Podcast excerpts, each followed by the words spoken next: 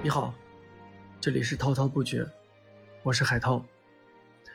今天我们推荐的书目是《谭嗣同传》，撰稿人阿三。这个系列的传记文笔真的是差的可以，难道不需要文笔来吸引读者吗？学习中国近代史的方法之一。情感激荡法，血的主线。中国近代史有两个关于血的故事，给我留下深刻的印象。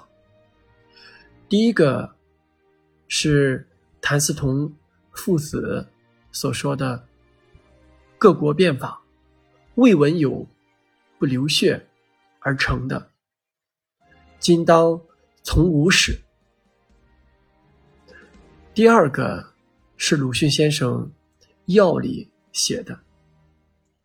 来，吃了这个馒头，这是沾了革命党的血的馒头，吃了病就好了。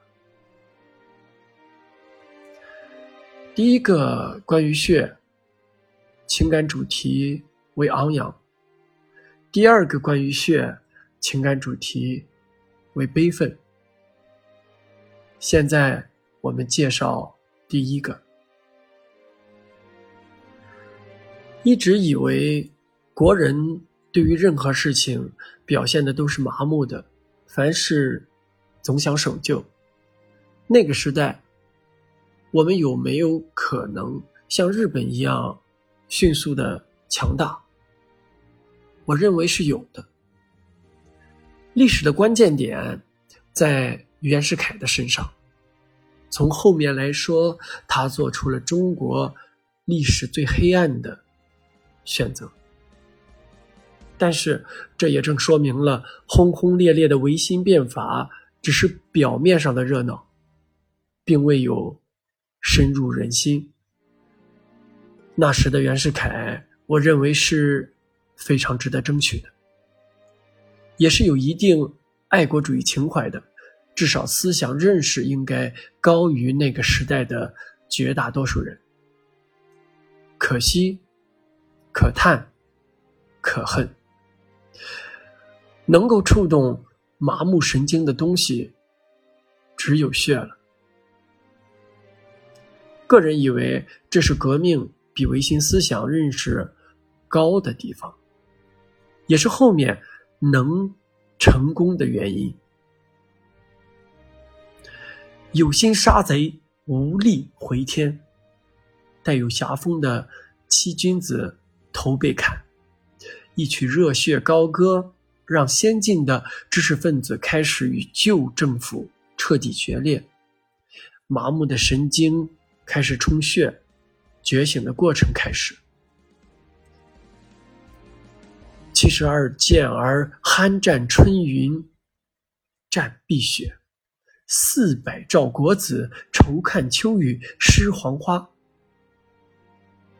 黄花岗起义给热血高歌加上了激情，触动了所有人的神经。这以后的故事便不同了。这之后，孙中山先生举三民主义大旗，共产党人举。共产主义大旗，理想的思考开始加入行动，选择开始决定命运。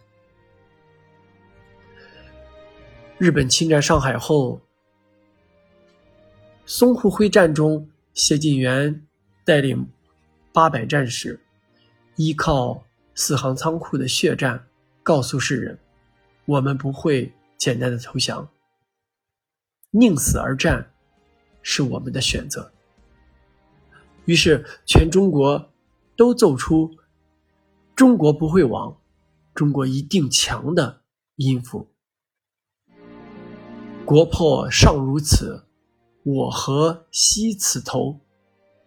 在每个人被迫着发出最后的吼声的时候，流血牺牲是最应该的事情。热血主题进入高潮。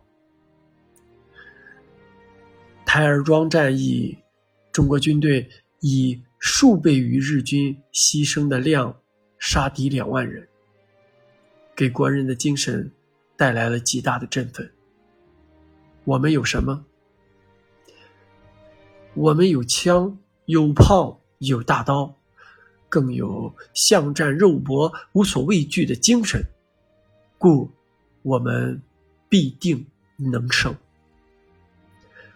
后面的每次会战，都有许许多多先烈死去，每一次都有更多的人参与进来。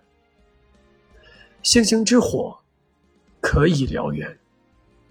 哪一天，你若战，我便战，血战成为信念的时候，我们的国家会重回世界之巅。好了。今天的分享就到这里，这里是滔滔不绝，我们下期再见。